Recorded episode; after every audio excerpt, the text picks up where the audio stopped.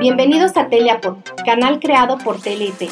Soy Margie y soy host de este podcast. Soy apasionada de la tecnología y estoy convencida que la tecnología es un detonador de crecimiento para las MIPIMES, no solo en México, sino a nivel Latinoamérica.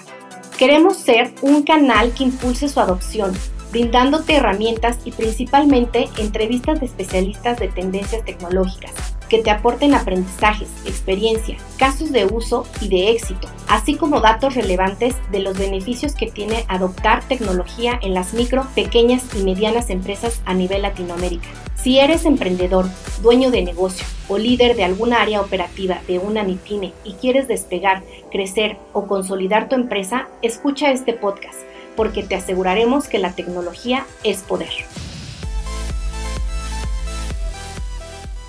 De acuerdo al estudio de Mundo Ejecutivo de marzo 2021, ranking 50 bancos más importantes, durante la pandemia COVID-19, las transacciones en Citibanamex Móvil acumuladas se dispararon de 84 a casi 159 millones, un aumento de casi 90% y los accesos a la aplicación pasaron de 584 a 906 millones, un aumento del 55%, lo cual nos habla de que los canales digitales se han vuelto cada vez más importantes en la generación de ingresos. La aún presente pandemia ha cambiado en poco tiempo, ha introducido en nuestro día a día nuevas formas de comportamientos de consumo. Entre ellas está el modo en que realizamos las compras que si bien ya estaba siendo sustituido por nuevos métodos de pago, ahora se ha convertido en la principal manera en que la tecnología ha sustituido a monedas y billetes. Para hablar de este tema hemos invitado a Gaby Salazar, abogada, egresada de la Escuela Libre de Derecho, es socia y fundadora de despacho RNMS, abogados y coautora de diversos libros en materia de derecho bursátil y prevención del lavado de dinero. Tiene 28 años de experiencia en materia financiera, fondos de inversión de capital privado y Venture Capital, fusiones y adquisiciones y derecho corporativo. Es pionera en temas de innovación financiera en México y es asesora legal en FinTech. Además, es empresaria y está innovando en el área de Legal Tech en México. Sin duda, uno de los tantos retos que trajo la pandemia COVID-19 fue digitalizar la banca el dinero físico va de mano en mano transportando el virus, lo cual pone en riesgo nuestra salud, por lo que esto está provocando poco a poco la desaparición de la moneda física. Y por consecuencia, el incremento de diferentes monedas digitales están tomando gran impacto en la economía global.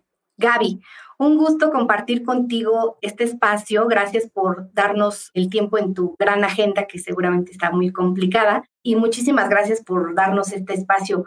Me gustaría empezar con una duda que seguramente abrirá este tema tan complicado, pero que a la vez para mí en lo particular es emocionante, que es el dinero digital, porque pues al final a veces se puede confundir que si es cripto, ¿no? O las criptomonedas, o sea, sobre todo porque ahorita está mucho en boga.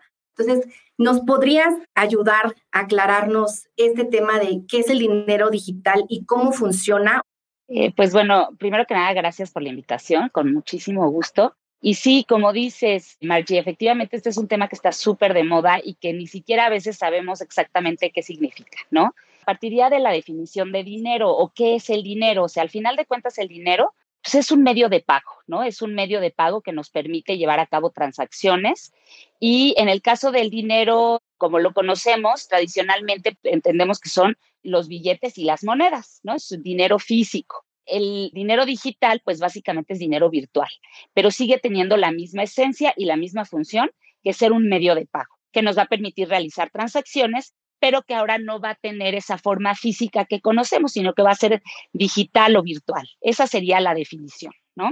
Que si es lo mismo dinero digital o moneda digital que criptomonedas, pues yo te diría que la respuesta es una respuesta de género y especie, ¿no? O sea, el dinero digital se podría ver, o eh, la moneda digital como un género, ¿no? Que involucraría estos medios de pago virtuales. Y una de esas especies o una de este tipo de dinero digital serían las criptomonedas. Existen otros dineros digitales como son, por ejemplo, el llamado e-money o fondos de pago electrónico o dinero electrónico, ¿no? Esta es otra especie y es otro tipo de dinero que a diferencia de las criptomonedas, y lo, lo vamos a platicar un poquito más adelante, sí tiene un sustento en dinero físico y viene de tu banco y se convierte en dinero electrónico y luego ya negocias con él a través de dispositivos y de internet, en tu teléfono, en tu tableta, en tu computadora, pero al final de cuentas son especies de un género, ¿no? Que es el dinero digital.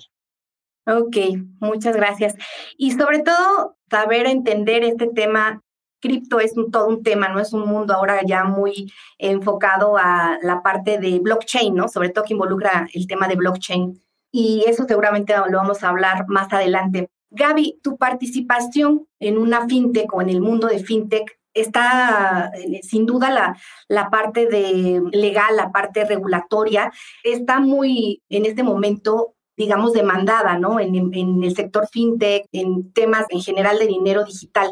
Platícanos un poquito cuál es tu rol en el sector fintech, apoyando justo como tu rol de abogada de esta parte legal que todo el sector fintech está necesitando o cuál es un poquito más tu rol en este sector. Pues mira, efectivamente, la asesoría legal ahorita está siendo muy importante para este sector. Este pues nace, digamos, sin una regulación, ¿no? O sea, nace de una necesidad, nace de, un, de una tendencia globalizada de buscar hacer más eficientes las transacciones financieras. Entonces, esto surge hace ya muchos años. De hecho, cuando hablamos de fintech, hablamos de dos sectores, ¿no? El financiero y el de tecnología.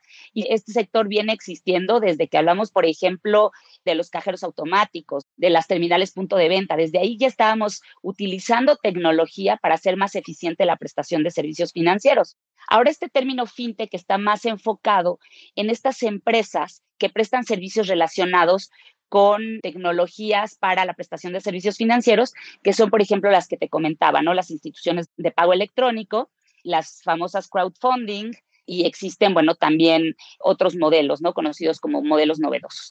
Ahora, en México como tal, la regulación surge en el año de 2018 antes del 2018, nuestra labor como abogados era un poco integrar la legislación que existía en materia financiera para ver cómo se podían prestar esos servicios cumpliendo con la regulación existente en la materia. Ahora ya existe una, una regulación especializada y es una regulación, la verdad, pionera, digamos, México ha sido pionero en, en materia de regulación legal en temas fintech en Latinoamérica y nuestro involucramiento como asesores pues ha sido acompañar tanto a las empresas del sector fintech que han querido solicitar su autorización para operar como tal, porque son entidades reguladas, toda vez que están involucrados, digamos, los recursos monetarios de los clientes, ¿no? De los ahorradores, de los clientes que quieren usar su dinero de esta manera eficiente y también asesorar en, el, en estos procesos, ¿no? A los clientes que quieren, por ejemplo, contratar a una fintech, oye, ¿es seguro? ¿No es seguro? Abro mi cuenta este, en una IFPE, no la abro, quiero fondearme, me funciona un proceso de crowdfunding, ¿cómo, cómo opera? Entonces, ese ha sido el rol de mi despacho, RNMS Abogados, y y en lo personal mío, el asesorar a estas entidades. ¿no? Ahorita estamos participando activamente en este tipo de solicitudes ante la Comisión Nacional Bancaria de Valores y pues ha sido un proceso súper enriquecedor para todo el sector, ¿no? Todo el sector estamos aprendiendo cómo vamos implementando la ley. Ha sido, la verdad, también una colaboración mano a mano con las autoridades y, y todos estamos aprendiendo. Entonces, ese ha sido mi involucramiento, Marchi. Ay, muchas gracias. Sí, digo, al final, como comentas, ¿no? El, dinero digital, pues no, ya tiene tiempo, ¿no? Tiene años. Y bueno, justo la siguiente pregunta va más enfocada hacia el futuro, ¿no? O sea, ¿qué futuro crees que tiene el dinero? ¿Tú crees que el dinero físico va a desaparecer? ¿Cuáles crees que sean las monedas más fuertes o las, digamos, la tecnología, ¿no? Que va a detonar en el sentido de que sea la que rija o como hablamos de blockchain, se dice que quizá esta es una de las tecnologías más fuertes que va a regir como el futuro de la moneda, ¿no? Pero desde tu perspectiva en, materia legal, ¿cuál crees que es el futuro del dinero? Sobre todo, como hemos mencionado, ¿no? Las propias tarjetas, pues ya incluso están desapareciendo, siendo que fueron los primeros medios electrónicos, ¿no? Digitales de pago. ¿Cuál es tu perspectiva de este punto?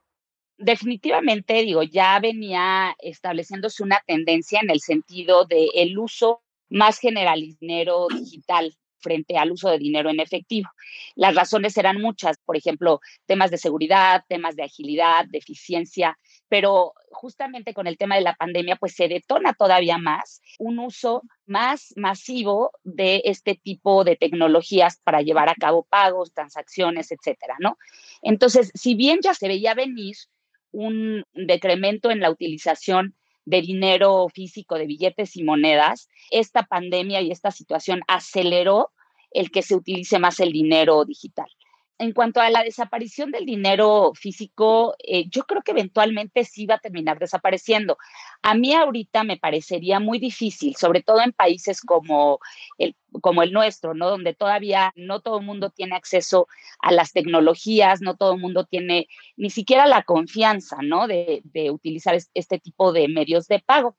Sin embargo, hay países como Dinamarca o como Suecia donde cada vez más, por ejemplo, inclusive en Suecia, los comercios pueden rechazar pagos en efectivo, pueden decir, yo solo te acepto pagos con otro medio, ¿no? Lo mismo en Dinamarca, que también ya se ha implementado un plan para que desaparezca el uso efectivo, eh, me parece que en el año 2030 o algo así, no me acuerdo muy bien, pero digamos que sí hay esta tendencia. Ahora, qué tipo de monedas o cuáles van a ser más fuertes, pues la verdad es, es muy difícil para mí decirlo, pero creo que blockchain y criptografía van a estar imperantes en, en este proceso. Digamos, los bitcoins, por ejemplo, nacen a raíz de una crisis financiera, ¿no? En 2008, es la crisis financiera 2009, va surgiendo el primer paper en materia de bitcoins, etcétera.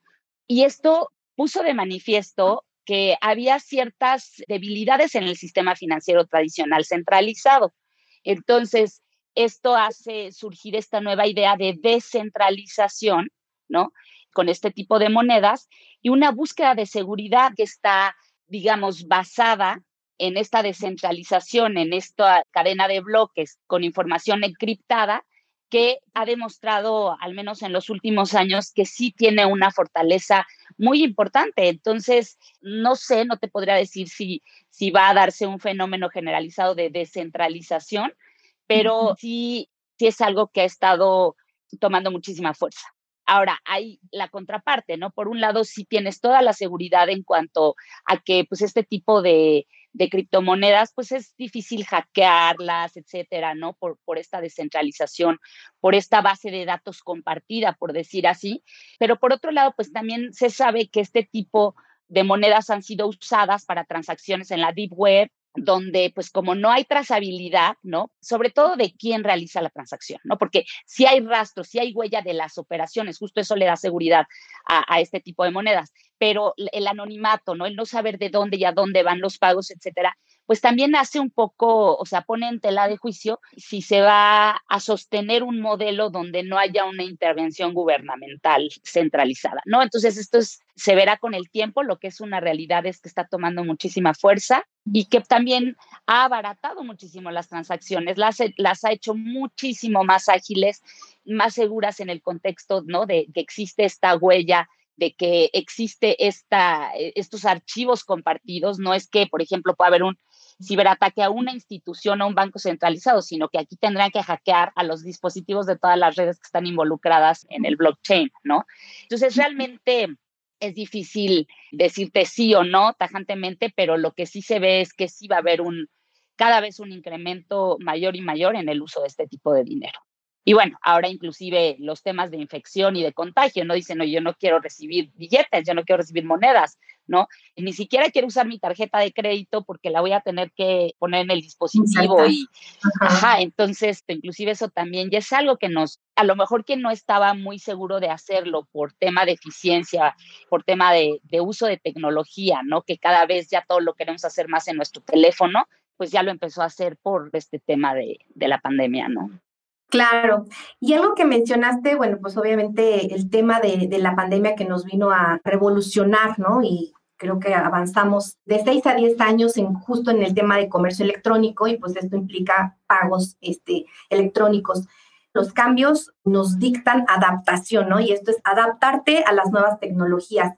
Y sobre todo, creo que trae más ventajas que desventajas. Y tú mencionaste algo, ¿no? El que no todas las empresas tenemos el acceso, hablando de las MIPIMES, ¿no? Porque este es un espacio muy enfocado a, a pensado en las MIPIMES, que no tienen acceso a estas tecnologías Y a veces no es tanto porque no lo tengan en el sentido de que no esté al alcance, porque al final la tecnología creo que ahora está al alcance más y se ha ido democratizando mucho más, ¿no? Y está justo al alcance de las MIPIMES. A veces no lo sabemos o no lo saben ciertos dueños de negocio.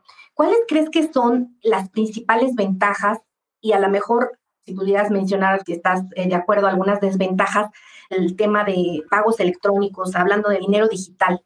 Claro, mira, eh, las ventajas son muchísimas. Yo creo que una MIPYME, lo mismo que una empresa grande, la utilización de este tipo de, medio de pago le beneficia más que le perjudica. Eh, ahorita pudimos ver justamente en la pandemia que sí fue una herramienta muy favorable para las MIPIMES, ¿no? El poder empezar a realizar todo tipo de transacciones de pago, de dispersión de nómina, de cobranza, etcétera, ¿no? A través de la utilización de este tipo de servicios de entidades como fintech, ¿no? Por ejemplo, a mí me tocó ver muchísimos clientes que pues pasaron ahora sí que forzadamente de hacer las cosas de la manera tradicional, ¿no? Pagos mediante pues la dispersión vía bancaria, etcétera, a abrirles cuentas a sus empleados en, en, en, IFPES, en instituciones de fondos de pago electrónico, para dispersarles la nómina durante la pandemia, de recibir el pago de proveedores de manera muy rápida, ¿no? Muchas de estas entidades tienen em, operaciones 24 por 7, entonces todo el tiempo puedes estar trabajando en línea, puedes hacerlo desde tu teléfono, los pagos son rápidos, son seguros, normalmente tienen comisiones más bajas que la banca. Em, obviamente no pueden realizar todas las actividades que hace la banca, no son un banco, pero sí, tiene, sí les da muchísima flexibilidad, ¿no? Entonces, el hecho de, que no tengan que estar usando efectivo, por las razones que ya platicamos, o sea, desde temas de seguridad, el tema de que puedas realizarlo todo desde tu teléfono, ni siquiera es que me tenga que comprar un o instalar tecnología muy sofisticada, sino con contar con un teléfono inteligente y un, un buen internet no tiene mayor problema la regulación en México le ha dado bastante solidez a este tipo de entidades, fintech. Entonces, eso le da seguridad al cliente, ¿no? Eh, las autoridades están muy al pendiente de que la propia fintech pues cuente con ciertos requisitos, tanto legales como de capitalización, como de tecnología, etcétera, ¿no? Entonces, esto eh, de prevención del lavado de dinero, ¿no? Entonces, esto le, a las MIPIMES les puede dar muchísima seguridad. Eh, esa ventaja, pues también el de eficientar costos, ¿no? Porque cuando estás arrancando un negocio, ¿no? Un emprendedor, y, y te lo digo ahora con esa cachucha, pues lo que quieres es ponerte a trabajar, o sea, operar tu negocio y todas estas cosas que quedan, digamos, en la parte administrativa, pues quieres que sean eficientes, quieres que sean rápidas, quieres que no sean costosas. ¿No? Entonces yo creo que este tipo de tecnologías para una MIPYME, pues es, o sea, eh, contar con un medio de pago de este tipo como, como son los fondos de pago electrónico, yo creo que es maravilloso. Por otro lado, tú me preguntabas desventajas, pues bueno, obviamente tienen que buscar eh, implementar una cultura de seguridad cibernética en la empresa, ¿no? O sea, definitivamente ahorita el, tema de home office, pues no es opción, que si el empleado que va a dispersar la nómina o que va a hacer los pagos, déjate tú vía una fintech, o sea, de cualquier tipo, pues no se vaya a un café internet a hacerlo, porque pues ahí pones en riesgo, ¿no? Eh, por el tema de algún hackeo, eh, mal uso de la información. Entonces, pues tienes que empezar a implementar eh, desde la perspectiva interna empresarial una cultura de seguridad cibernética, una cultura de confidencialidad, de uso de contraseñas seguras, ¿no? Porque todo el mundo pone, este, ya sabes, ¿no? Los típicos 1, 2, 3, 4 y cosas de ese tipo, ¿no? Ponle del 0 al 9 y ese tipo de cosas pues son ya inaceptables, porque si vas a estar usando este tipo de tecnologías, pues tienes que tener cuidado, ¿no? Digo, el otro tema, pues como desventaja podría ser el que ya mencionamos, que no todo el mundo tiene acceso a estos métodos de pago, pero insisto, ya eh, está como comprobadísimo que la cantidad de personas que tienen acceso a un teléfono inteligente ya es altísima, entonces ni siquiera necesitas una computadora muy sofisticada, ¿no? Entonces yo creo que para mí esas serían las desventajas. La otra ventaja es que pues, este tipo, estas cuentas que abres, por ejemplo, con una IFPE, pues las abres desde tu teléfono. O sea, todo, todo el proceso de apertura de cuenta es rápido, es ágil, es, es digital. Entonces, es. y es, o sea, en materia legal, o sea, sí es, eh, para una MIPIM es correcto abrir una cuenta digital en este, en este sistema de neobancos. Claro, En México estas entidades ya son entidades reguladas, ¿no? Lo que una MIPYME debe buscar es abrir su cuenta porque ahorita ya muchas empresas se llaman fintech, ¿no? Y, se llaman fintech, pues yo diría correctamente, si es que están utilizando la tecnología para algún eh, tipo de prestación de servicio financiero. Ahora, hay que ver que los servicios que están regulados, ¿no? Como estos que te mencionaba de crowdfunding o de fondos de pago electrónico, eh, las entidades que prestan estos servicios en México requieren una autorización de la Comisión Nacional Bancaria de Valores. Entonces, si eres mi pyme, asegúrate que si vas a, mm, incursionar, ¿no? En el uso de este tipo de servicios financieros, pues lo hagas con una entidad autorizada o que está en proceso de autorización y que conforme a su proceso de autorización puede operar en este momento, ¿no? Digo, la ley, eh, por ejemplo, tiene unos artículos transitorios que permite que ciertas entidades que operaban antes de la entrada en vigor de la ley, que presentaron su solicitud de autorización en un plazo determinado, en lo que están en el proceso de autorización puedan seguir operando, ¿no? Dentro de, digo, de ciertas limitaciones. Pero si no es el caso, este, si es una entidad que no existía antes de, la entrada en vigor de la ley y está operando este tipo de modelos y no tiene autorización, ahí sí es un foco rojo para la MIPYME, ¿no? Es irte con una entidad regulada. Sí, claro que pueden operar con entidades de fondos de pago electrónico y esto es perfectamente legal, ¿no? Ok, perfecto. Pues creo que nos has comentado varios puntos, ¿no? Y quería hacer como un, resumen. Ya estamos llegando al final de, de, la entrevista. Me gustaría nos compartieras qué retos crees que puedan presentar las MIPIMES en cuanto al dinero digital. ¿Qué recomendaciones les darías a nuestros oyentes? Sobre todo, pues, en este tema del futuro de, de la moneda, ¿no? O la economía digital. Y pues ya, nada más para cerrar. Yo creo que el reto más importante es el de la cultura de la empresa, ¿no? El hecho de entender que el uso de estas tecnologías siempre conlleva una responsabilidad y que esa responsabilidad pues está muy vinculada a temas de confidencialidad, correcto uso de redes, ¿no?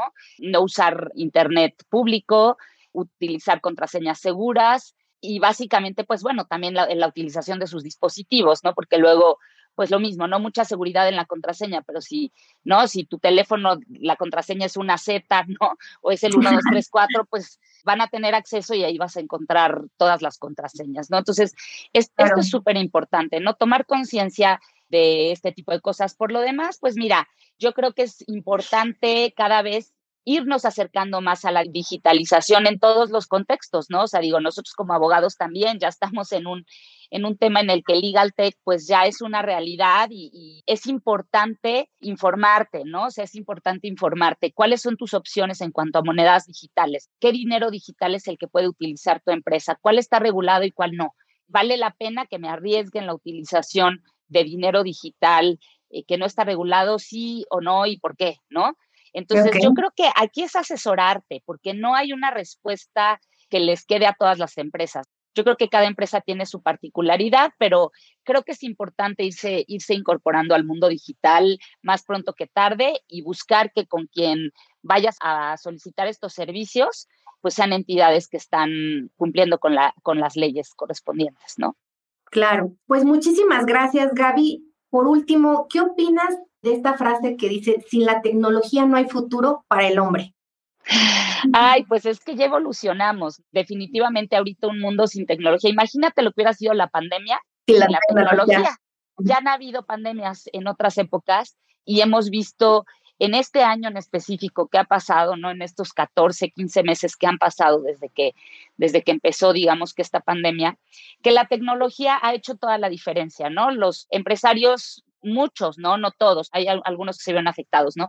Pero muchos pudieron seguir operando eh, vía remota, muchos estudiantes pudieron seguir eh, atendiendo a la escuela vía remota, muchas transacciones se pudieron llevar a cabo debido a la, existencia de la tecnología y pues hoy por hoy digo también la existencia de las vacunas, etcétera, pues es mucho debido a la, a la tecnología, ¿no? Entonces yo sí creo que finalmente pues estamos ya en un en una etapa de la humanidad donde la tecnología es parte de nuestro día a día, ¿no?